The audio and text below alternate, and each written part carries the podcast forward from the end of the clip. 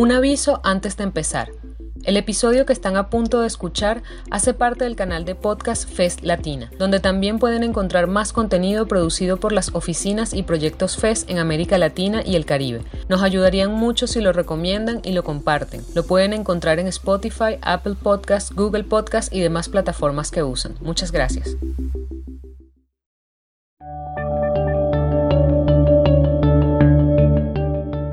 Podcast FES Venezuela, Sonidos para la Transformación.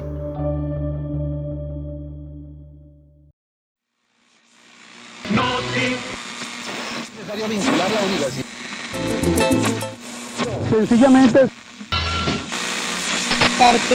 Palabra. Venezuela. El Caracazo, los restos de la democracia serie de podcast dedicada a indagar lo ocurrido durante la revuelta social conocida en Venezuela como el Caracazo. Una conversación entre Margarita López Maya, historiadora y vicepresidenta de la Asociación de Estudios Latinoamericanos, LASA, y Neyer Ochoa, investigador e historiador. Capítulo 1. El descontento. Se conoce como el Caracazo una serie de protestas, disturbios y saqueos ocurridos en Caracas y otras ciudades como Guarenas, La Guaira, Puerto La Cruz, Mérida y Valencia, que comenzaron el 27 de febrero y finalizaron violentamente los primeros días del mes de marzo de 1989.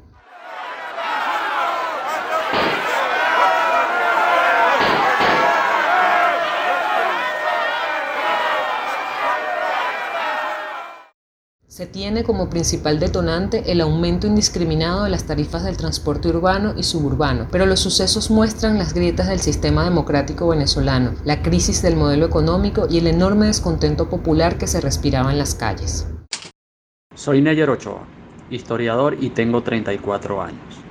Los eventos del Caracazo me sorprendieron bajo el regazo de mis nerviosos padres, quienes intentaban esconderme de la lluvia de balas que caía sobre el 23 de enero. No hay muchos recuerdos, solo flashes. Y tal vez estas preguntas sean un intento por darle forma. Si nos remontamos al origen de nuestra república, el saqueo al caído ha sido una tradición de vieja data. La capitulación de Miranda en 1812, el accionar de Boves en 1814, la muerte de Gómez en 1935 y los derrocamientos de Medina en 1945 y Pérez Jiménez en 1958 podrían ejemplificar este punto de una práctica que está inserta en nuestra sociabilidad. Ahora bien, ¿quién o qué había caído en 1989? ¿Acaso la democracia? Aproximadamente cuántos heridos han ingresado aquí al hospital. Incontables. La explosión social más grande que nosotros hemos visto en nuestra historia contemporánea se produjo en esos días de febrero de 1989 y sin embargo parece que nadie cayó. Lo que sucede en esos días, y creo que es muy importante tener una reflexión sobre ello, independiente de las causas que van a producir el descontento, que son causas algunas estructurales y otras eh, más coyunturales, e incluso hay unos detonantes que producen las primeras protestas, como a las 5 de la mañana, en la madrugada del 27 de febrero, era un día lunes, después del fin de semana, que comenzó pues a, a moverse las protestas en las ciudades suburbios de Caracas y otras ciudades del país. La primera versión de las causas de estos hechos fue el aumento de los pasajes de manera unilateral por parte de las dos empresas que cubren la ruta Caracas-Guarenas. Entonces nosotros, como trabajadores del volante, estamos respetando. Creo que la principal causa de que se extendiese a, ese, a esa dimensión masiva que tomó el Caracazo y que duró en Caracas aproximadamente cinco días, tiene que examinarse en las primeras horas de la explosión social. Y allí, que fue la investigación que yo hice hace mucho tiempo con la información proporcionada por los reporteros en las calles, la hemerografía del momento, junto con entrevistas puntuales que también se hicieron y algunas entrevistas posteriores, lo interesante del momento es que cuando comienzan esas protestas en la madrugada, en los puntos de, entrada a la ciudad de Caracas, en los terminales de los autobuses y de los carritos por puestos por llegar a Caracas, comienza a darse la situación de un vacío institucional. ¿Qué quiero decir por un vacío institucional? Que la gente empieza a alborotarse, que la gente empieza a protestar en los puntos de, parada de los autobuses, en las terminales de entrada a la ciudad e incluso en, en el terminal del Nuevo Circo, donde llegaban los autobuses suburbanos. Y las protestas se producen por un aumento desconsiderado de los choferes de transporte público trabajadores del volante estamos respetando la decisión de la central porque es el organismo que en este momento nos está representando, puesto que a nosotros se nos aumentó la gasolina, se nos aumentaron las unidades, se nos aumentaron los repuestos. En el fin de semana se había acordado un aumento del 30%, pero lo que está sucediendo en todas partes, como una cosa planificada, es que todos están pidiendo mucho más del 30% los choferes para poder montar a la gente en los transportes. Y ahí comienza el descontento. Y ese descontento se acompaña con algunas manifestaciones un poco organizadas del movimiento estudiantil en algunos puntos, como en el terminal del Nuevo Circo, donde tienen la gaceta en la mano y están exigiendo que, que los choferes se pongan a derecho eh, de acuerdo con el aumento que habían acordado con el gobierno nacional y con la Federación de Transporte Público y que ellos no están obedeciendo no lo están obedeciendo porque la misma Federación de Transporte estaba descontenta con el aumento y decidió que no, no lo iba a imponer, no, no iba a decirles a su membresía que obedecieran el, el pago. De manera que podríamos decir que las primeras protestas son de los choferes y son de los usuarios de los autobuses y transportes públicos y del movimiento estudiantil que están en algunos puntos están en la calle desde muy temprano. ¿Y qué pasa allí? Que no se apersona el gobierno nacional. En la figura de los funcionarios que se les llama para que pongan orden en esta rebeldía que tienen los choferes, se les llama desde los terminales, se les llama, no aparecen por ninguna parte. Hay un vacío de las instituciones que tienen que garantizar ese acuerdo para que las personas puedan montarse e irse a trabajar, porque es un día lunes y es el último de mes y la gente no tiene plata.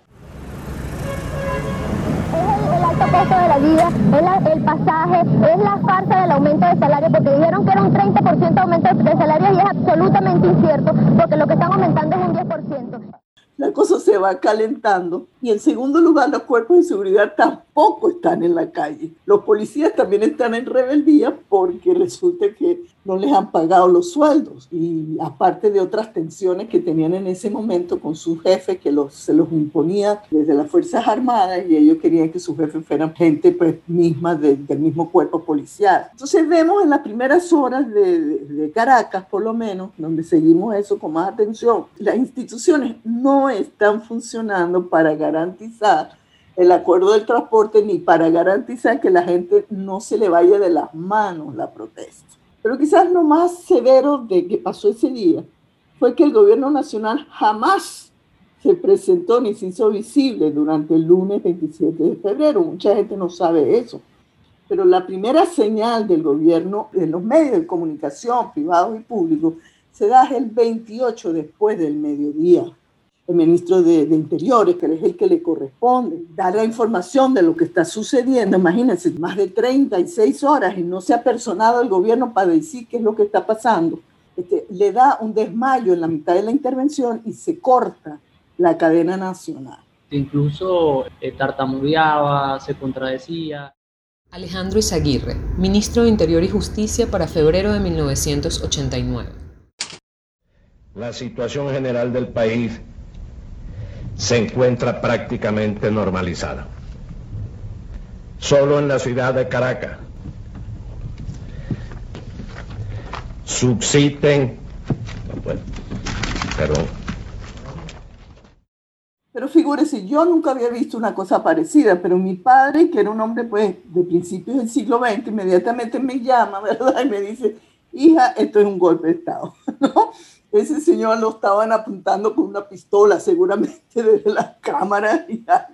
Claro, porque las viejas generaciones estaban acostumbradas a que los cambios de gobierno en Venezuela se hacían de esa manera, ¿no? Con un golpe de Estado. Pero nosotros, digamos, todas las generaciones después de eso no estábamos acostumbrados a eso. Pero bueno, a lo que vamos, creo que es muy interesante decir que lo que produce, que la protesta puede tener muchas causas y detonantes, pero lo que produce la extensión, la magnitud del Caracazo es la falta de instituciones que informen, que, controlen, que, que, persuadan a la población este, para que se utilicen los canales institucionales para canalizar el descontento que hay en ese momento. Nosotros no vemos, por ejemplo, a los sindicatos en la calle tratando de dar instrucciones a los trabajadores. Nosotros no vemos a los partidos políticos tratando de hablarle a la gente para que se calme. No, nosotros lo que vemos es una ciudad que no tiene, no hay ningún impedimento, ¿verdad?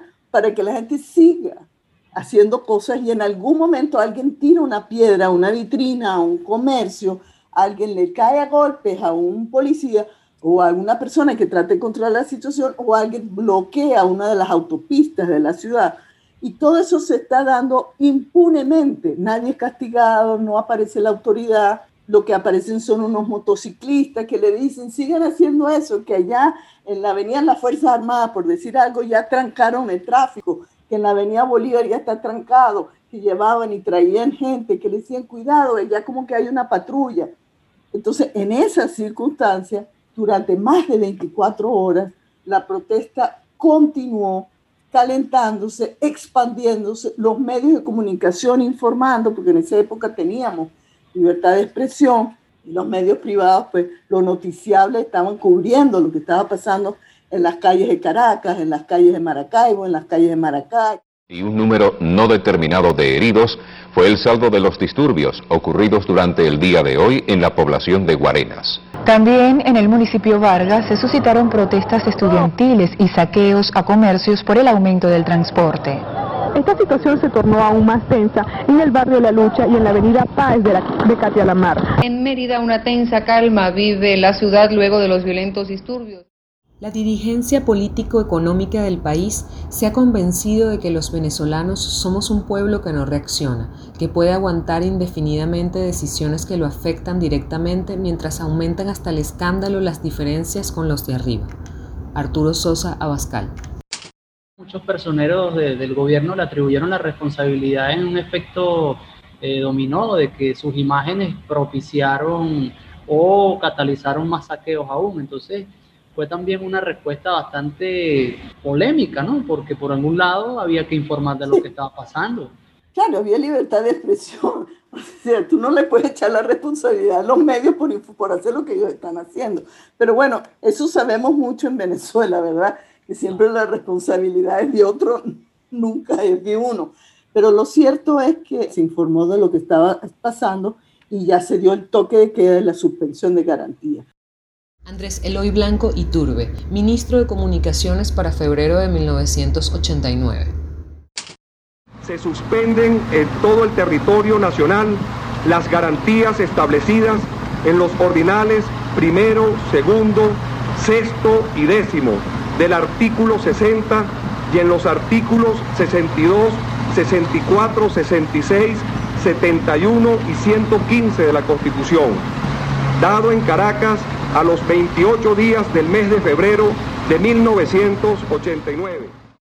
Entonces fue un evento que tuvo varias causas, podemos hablar de eso, pero lo que hubo en ese momento fue un vacío de instituciones. En un vacío de instituciones puede pasar cualquier cosa. Si la autoridad no está presente, puede pasar cualquier cosa.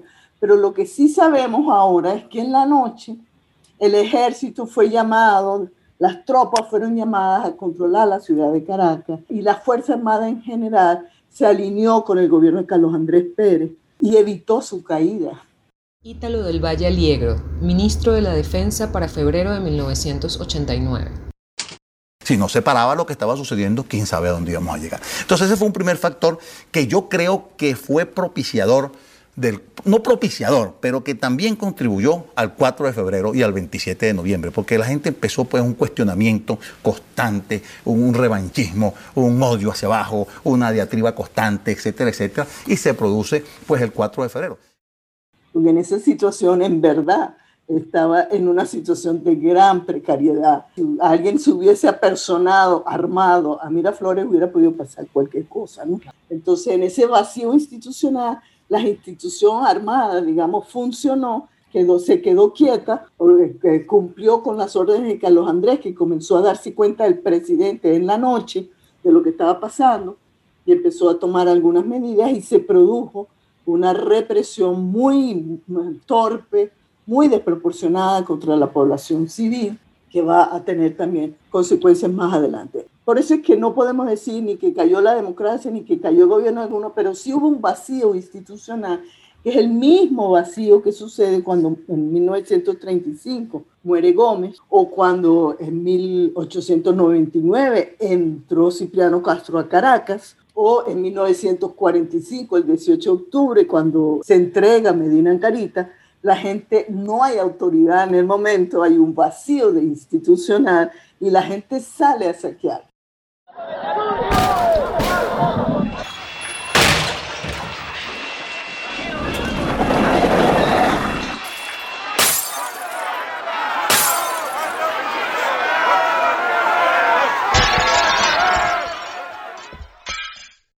Al pueblo se le canaliza hacia el inútil y corrompido saqueo.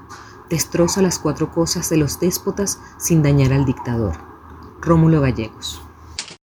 En los casos anteriores la gente salió a saquear las residencias de los que habían caído, pero en Venezuela no había caído nadie, pero no había autoridad y se dirigieron pues fundamentalmente a los diversos comercios de la ciudad. La crisis no es más que la manifestación instantánea, sorpresiva y violenta de procesos que se han venido incubando en las sociedades a través de los años y en ocasiones de los siglos y que se proyectan también, quién sabe por cuántos años, hacia el futuro. Manuel Caballero. Ahora, profesora, al calor de esta difícil contemporaneidad que, estamos viviendo, eh, se ha forjado en muchos sectores de nuestra sociedad una visión ingenua, quizás, y monolítica del proceso democrático que va desde 1958 hasta 1998. Un país, entre comillas digo, este, donde éramos felices y no lo sabíamos, y otro donde prevaleció, eh, entre comillas también, eh, la tiranía punto fijista. Son algunas de las construcciones que le han restado importancia a los ricos matices de la protesta popular durante estos años. ¿Qué opina al respecto? Porque esta conflictividad que hace eclosión es algo que se viene acumulando, es decir, eh, si, si, era una democracia perfecta, ¿por qué la gente protestaba tanto? Ahora, también, como habíamos comentado, habían algunos mecanismos de mediación y algunos, algunos mecanismos institucionales que evitaban el colapso absoluto. Pero desde nuestra contemporaneidad hay ciertos discursos que borran esto. Lo borran y, lo plantean todo en un juego de, de, de, todo o nada, pues ver el pasado eh, en blanco o en negro. Entonces, ¿qué, qué opina usted sobre esto? Indudablemente que en los años recientes la polarización política que ha invadido pues, todos los intersticios del discurso oficial y de las políticas públicas, de alguna manera no, no permite tener el análisis propio pues, de la disciplina histórica, este, con metodologías de contraste, ver la diversidad y la complejidad del, del proceso sociopolítico venezolano. Es muy lamentable pero digamos, forma parte, yo diría que, la principal responsabilidad pues es la polarización política que, que, hemos sufrido mm, desde hace ya muchos años, forma parte pues de la política oficial, dar, darnos siempre eh, la realidad en blanco y negro e impartir a través de los medios de gobierno, porque no, realmente no son medios públicos, son medios de una parcialidad política, casi una, es un aparato de propaganda, donde se nos muestra que antes todo era malo y ahora estamos en alguna especie de situación ideal. Durante muchos años la oposición venezolana también respondió a esa polarización con polarización y, con polarización de, de, los medios de comunicación privados, polarizados también. En ese mundo no es posible entender bien la complejidad de la democracia venezolana. Yo sobre eso, claro, tengo mis reflexiones porque fueron los que me movieron investigaciones durante, durante buena parte de mi carrera académica. Y lo que sí podría decir que para el, que el siglo XX venezolano nuestro fue quizás uno de los momentos más importantes, más exitosos de la sociedad venezolana. Yo diría que en 1958, cuando se intenta luego de, muchos, de algunos intentos fallidos y de muchos esfuerzos por parte de actores sociales y políticos, crear a través de una serie de compromisos y acuerdos un sistema, un régimen democrático, eso, digamos, fue uno de los grandes logros de la sociedad venezolana, porque la sociedad venezolana recuerda que nosotros fuimos gobernados por los militares prácticamente desde la ruptura del lazo colonial, ¿no? Y entonces empieza esta épica ¿no? de que nosotros tenemos que ser gobernados por los militares. Ahí comienza toda esa tradición de comprar las propiedades y todo eso, que después va a seguir Gómez, ¿no? Las grandes haciendas, los grandes actos, todo eso, ¿no? Por los haberes militares de los, de los soldados que... De los soldados, todo, todo. Bueno, pero digamos, el, el asunto es que hay una tradición militarista fortísima en Venezuela. Y hay una cultura militarista. ¿Qué, ¿Qué, significa que hay una cultura militarista? Bueno, que tú tienes que, que el que está mandando tú lo tienes que obedecer. Porque, digamos, los militares no entienden de diversidad ni de deliberación, sino de cumplir órdenes y de lealtades, ¿no? Pero entre las Fuerzas Armadas y el soberano no hay ninguna mediación institucional y sobre las Fuerzas Armadas está el caudillo, Germán Carrera Damas. Entonces pensar que de esa cultura salió una democracia representativa en 1958 eh, fue un gran logro para de, la sociedad venezolana. Y me detengo un momento en decir, fue una democracia representativa liberal, porque esa era la democracia que había, no solamente la que había, sino la que hay. O sea, en el mundo las democracias son todas liberales y representativas. Y en esa época no había pues mayores matices y ese esfuerzo lo lograron los, venezolanos a través pues, del esfuerzo de los partidos políticos modernos, que estaban dirigidos fundamentalmente por eh, un liderazgo que emergió de las universidades venezolanas, fueron liderazgos de clases medias, profesionales, muchos de ellos, también de líderes sindicales que venían de los sectores populares, algunos líderes de los partidos también venían de los sectores populares, pero en general fue un esfuerzo colectivo, vamos a decirlo así, de un proyecto político liderado por uno de los gran partidos del siglo XX, que fue Acción Democrática, que se le ocurrió que ese país, que, uno de los más pobres de América Latina en el siglo XIX, de los más violentos, militaristas, donde no, había, no habíamos tenido prácticamente gobernantes laicos ni cultura, ni cultura civil, que ese país podía ser democrático y eso se alcanzó después de, de mucho esfuerzo en 1958. Carlos Andrés Pérez, presidente de la República para febrero de 1989. Acción Democrática es el partido que conquistó y estabilizó la democracia. Los 30 años de democracia en nuestro país están marcados profundamente por los esfuerzos de los gobiernos de Rómulo Betancourt, Raúl Leoni, Jaime Lucinche y el mío. Hay que darle mérito no solamente a esos actores políticos y sociales que tenían ese anhelo y lograron fundar a través de una serie de acuerdos un, régimen democrático representativo en el año de 1958 que perduró hasta fines de siglo. Toda democracia tiene debilidades, ninguna es perfecta. Es imperfecta, pero es la mejor de todas las imperfectas, vamos a decirlo así, el régimen, el régimen democrático. ¿no? Las denuncias sobre la corrupción, la desigualdad y el creciente descrédito de los partidos políticos parecieran ser las críticas más asiduas hacia la democracia venezolana. Sin embargo, se olvida que el modelo de desarrollo en el que ésta se basaba se estaba agotando. ¿Qué importancia tuvo esto?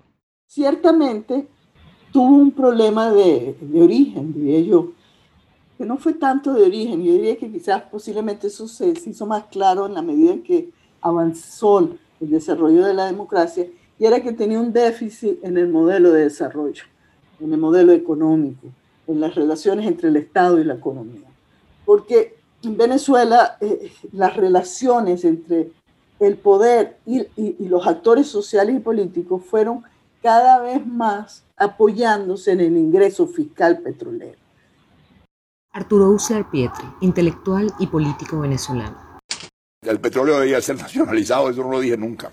Eh, ni, he pensado que eso es sensato. He pensado, en primer lugar, estamos en el caso extremo de que un Estado quebrado no puede manejar una industria próspera. Eso, eso, es, eso es absolutamente. El Estado venezolano está quebrado y va a quebrar a la industria petrolera fatalmente por la situación de dependencia en que la tiene.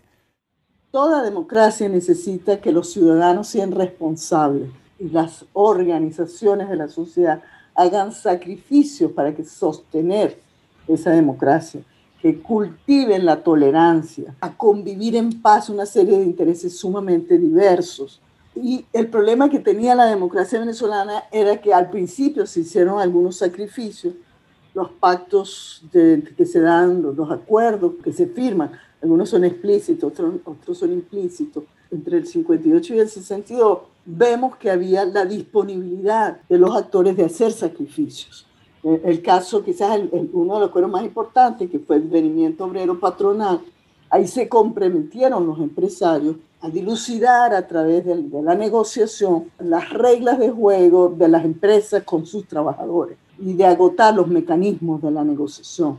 Los sindicatos de la CTV también ellos hicieron un gran sacrificio porque ellos se comprometieron a que no estallaría una huelga general hasta no agotarse todos los procedimientos eh, pacíficos y civiles para llegar a acuerdos, el más famoso de los pactos, el pacto de puntos fijos, donde ellos lo primero que acuerdan es que reconocerán al que gane. El mito de Venezuela como nación democrática y rica que avanzaba gradualmente hacia la modernidad se mantuvo hasta los años 90, pese a los problemas que se habían evidenciado en 1978 no solo fueron necesarias devaluaciones de la moneda y un prolongado deterioro de los niveles de vida, así como varios motines populares masivos que culminaron con la masacre de 400 personas en 1989, sino también dos golpes de Estado abortados en 1992 para reducir a añicos lo que Cabrujas ha llamado el mito del progreso. Fernando Coronel. Eso era inédito en Venezuela, eso no, eso no ocurría. Eso no ocurría, que alguien reconociera, bueno, todavía no ocurre. Todavía no ocurre. todavía no ocurre. Nosotros en todo hemos echado para atrás, digamos, pero que se reconociera que uno ganó y que acto seguido los otros lo iban a apoyar en un gobierno de, amplia base o un gobierno de todos, de la unidad, que fue lo que como se llamó en el pacto de, de punto fijo. Bueno, había una disponibilidad de ese sacrificio, pero en la medida en que la prosperidad petrolera invadió las arcas del Estado, cada vez había menos disponibilidad de ese sacrificio, ¿no? Porque en realidad todos querían que les dieran un pedazo de la torta. Y el gobierno, que tenía muchos recursos, comenzó pues a repartir pedazos de la torta, unos más grandes a, a unos y otros más chiquitos a otros, pero en definitiva repartía pedazos de torta. Y los actores sociales y políticos se fueron acostumbrando a que no había necesidad de hacer sacrificio, no había necesidad de negociar. Lo que había era que, que gritar duro, pues, digamos, que insistí mucho, que presionar y empujar para que le dieran a uno lo más que se pudiera, ¿no? Este, eso lo digo los empresarios que pedían créditos blandos, que pedían infraestructura, que los ayudaran con una serie de, de facilidades para que les protegieran el mercado, toda esa cosa los sindicatos que les dieran toda una serie de garantías salariales, vacaciones, aguinaldos, eh, seguro social, infraestructura, aumentos de, sueldo anuales, toda una serie de cosas que no estaban relacionadas con, la productividad. Que no, estaba, que no correspondían con la productividad porque todo el mundo estaba en sus derechos, no en sus deberes. ¿no? Claro. Se fue creando esa cultura de los, de los derechos. Yo tengo derecho, yo tengo derecho, yo tengo derecho pero deberes, ah, bueno, que me pague el Estado, pues digamos. Entonces, claro, como teníamos un Estado que tenía unas arcas bastante prósperas durante mucho tiempo, eso se sostuvo y los actores sociales y políticos fueron perdiendo el norte de la democracia, ¿no? De manera que cuando ese ingreso fiscal petrolero se achica, comienza a tener problemas, los precios del barril petrolero caen. Arturo Uslar Pietri, intelectual y político venezolano. Estado venezolano le quita a PDVSA el 85% de sus ingresos. Eso no existe en ningún país del mundo. Ninguna industria petrolera del mundo resiste esa situación. De modo que eso hay que revisarlo a fondo. La sociedad se hace más grande, ya no es lo mismo repartir una torta con 10 millones de habitantes, sino con 15, con 20 millones de habitantes. Este, cuando ya todas estas cosas comienzan a pasar en los años 80, ya no existe la disponibilidad de los actores de hacer esos sacrificios te digo los profesionales, los gremios, nosotros, pues los profesores, que, bueno, nosotros pedíamos sueldo y pedíamos sueldo, alza de sueldo y alza, y todo el mundo estaba en eso, pues, y nadie estaba midiendo la productividad del trabajo, nadie estaba eh, considerando que Venezuela, el, el, el niño que era la democracia venezolana, todavía era muy frágil. Y bueno, y todo el mundo dio como por garantizado que eso estaba allí y que eso se iba a sostener. Y en los años 80 comenzó pues la debacle, ¿no? Comenzó primero por la crisis económica, por, por el agotamiento del modelo de sustitución de importaciones, Poco después también comenzaron los problemas sociales y a esos problemas sociales, por la falta de productividad, por la falta de ingresos petroleros para sustituir la falta de productividad, comenzaron a, ensanchar la brecha de la desigualdad, comenzó a aumentar la pobreza, comenzó a colapsar los servicios públicos, el de la educación pública, el de la salud pública, que habían sido ejemplos en América Latina de lo que es un estado eh, de bienestar, ¿no? capaz de darle oportunidades de ascenso social a, a los sectores populares. Todo eso comenzó a fallar y no hubo la conciencia, diría yo, de los actores en que la democracia estaba en proceso de reversión y de, y de, debilitamiento. La democracia le dio grandes oportunidades a los sectores populares y medios de este país durante dos o tres décadas. Y el problema no era el sistema del régimen representativo, sino más bien el problema era una cosa que era externa al régimen y era que se estaba apoyando en el ingreso fiscal petrolero y no en la economía, en una economía robusta, en una economía que pudiera sostenerse en sus pies y donde los productores y todos los trabajadores contribuiríamos a través del impuesto sobre la renta con los recursos del Estado. Nosotros, nosotros no, nunca pagamos realmente un impuesto significativo en Venezuela, eh, porque el ingreso fiscal petrolero lo pagaba por nosotros. Entonces, cuando tú no pagas tus impuestos, es claro que tú eres más tolerante con las acciones dispendiosas y corruptas del Estado, porque de alguna manera no te los están quitando a ti del bolsillo, de tu trabajo, que es lo que pasa en los estados modernos.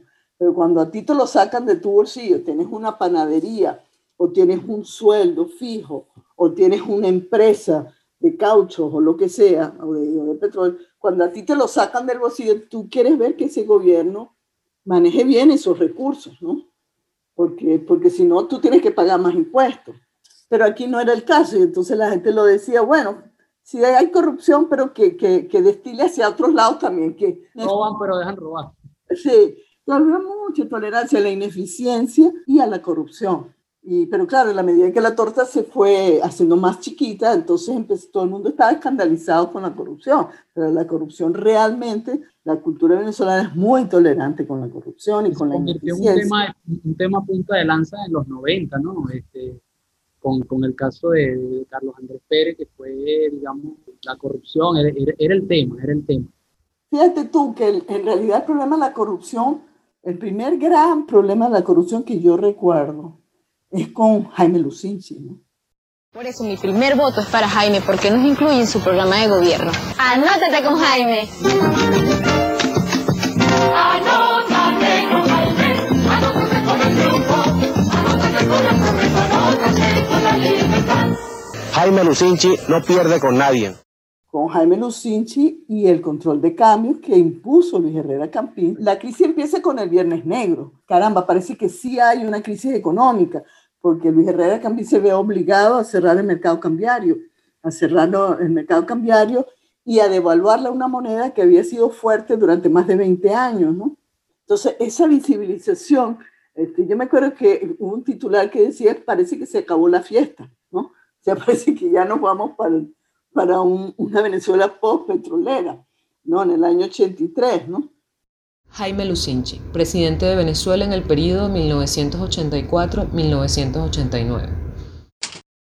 El gobierno será reactivar la economía y aplicar una política de empleo responsable y ambiciosa, con un objetivo esencial, alcanzar la meta permanente del pleno empleo. Eso es posible, porque ya lo logramos una vez y porque para nosotros el crecimiento económico solo puede medirse en términos sociales, es decir, en términos del bienestar de ustedes. El gobierno de Jaime Lucinchi merece un examen más a profundidad, porque él, él hizo varias cosas importantes. Una fue que el, el plan de la nación, si mal no recuerdo, fue el séptimo plan de la nación. Tenía toda una metodología novedosa.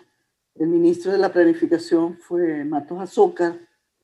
Y en el diagnóstico del plan de la nación, el, el diagnóstico es absolutamente certero. Ahí dice que está agotado el modelo de desarrollo y que tenemos que ir a otro modelo de desarrollo y que ese otro modelo de desarrollo significa pues comenzar a privatizar algunas empresas del Estado y algunas de esas empresas del Estado el Estado las va a entregar a sus trabajadores para crear un tercer sector. Y eso fue tan fuerte, resistencia de los sectores empresariales organizados y la debilidad, de nuevo, vuelvo otra vez, la debilidad de las instituciones del Estado. El gobierno Jaime Lucinchi no fue capaz, sabiendo que ese era el problema, que el diagnóstico era certero, no fue capaz de persuadir a esos sectores. Lo que hizo fue pedirle la renuncia a Matos Azócar y engavetar el plan de la nación. Entonces ahí tienes un ejemplo de cómo se estaba produciendo en Venezuela las resistencias a cambiar el modelo rentista petrolero.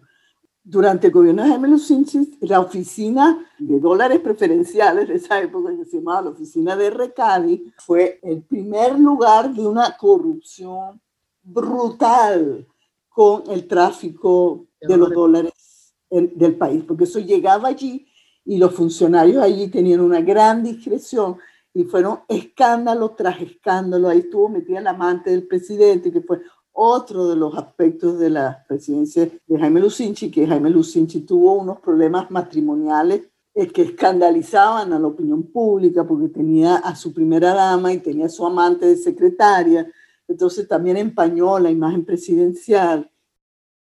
Blanca Ibáñez, presunta amante del presidente Jaime Lucinchi. Yo creo que si fuera barragana, me sintiera orgullosa me sintiera muy honrada con el hombre al cual se me une. ¿Ves? Ahí comienza tú entonces a ver cómo los males de Venezuela comienzan a darse ya en los años 80 y que no hay actores que respondan con juicio, con serenidad, con capacidad política de persuadir para adelantar lo que es, todavía no se ha adelantado, que es el cambio del modelo de desarrollo venezolano. ¿no? Y entonces ahí se fue extinguiendo la prosperidad, se vino la inflación, la escasez, el declive de los sueldos públicos, todos estos males que hemos padecido desde entonces, porque en, mi humilde criterio es la misma crisis. Gracias por la conversación, profesora. Nos vemos en el próximo capítulo. Acabas de escuchar el primer capítulo de la serie de podcast El Caracazo, Los restos de la democracia, producida por FES Venezuela para analizar los sucesos ocurridos en febrero y marzo de 1989 que marcaron un hito en la historia nacional.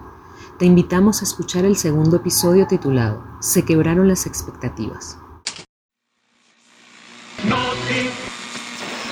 vincular la universidad.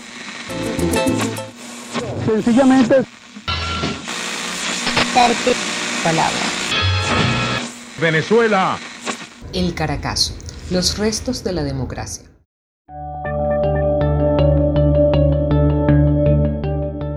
Podcast FES Venezuela. Sonidos para la transformación.